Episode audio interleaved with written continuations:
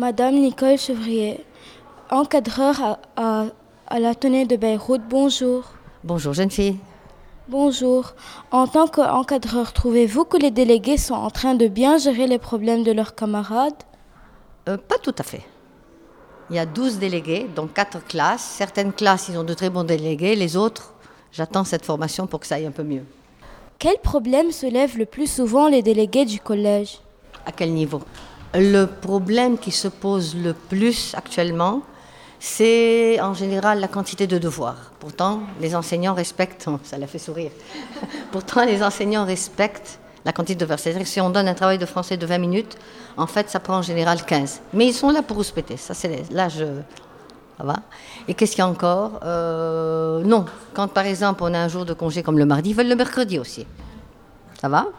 J'ai bien répondu? Merci. Est-ce que les avertissements et les observations aboutissent à leur fin?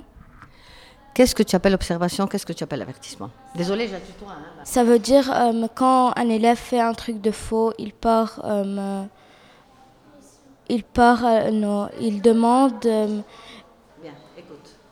Je t'explique? Bien.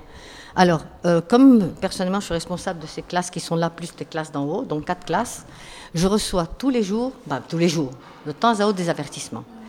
Il n'est pas dit que ces avertissements euh, soient suivis d'une sanction. D'accord? L'avertissement est toujours écrit. Si c'est un devoir non fait, malheureusement, c'est un règlement fixe et sans aucun appel. Tout de suite, c'est un devoir supplémentaire plus un moins un sur le, prochain, le prochain devoir noté. Mais si c'est un avertissement de discipline, ok, je les reçois pour essayer d'en discuter. Ça peut se transformer en avertissement oral. Voilà. Comment vous faites pour limiter le contact entre les lycéens et les collégiens pour éviter les problèmes?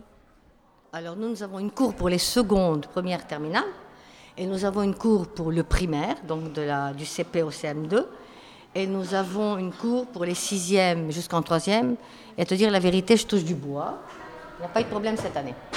Peut-être un seul, ok? Oui, c'est plutôt inter, euh, euh, dans la même classe ou dans la même section. Par exemple, on a eu un problème la semaine dernière entre des cinquièmes, mais pas entre des sixièmes et des cinquièmes, pas entre eux. Merci.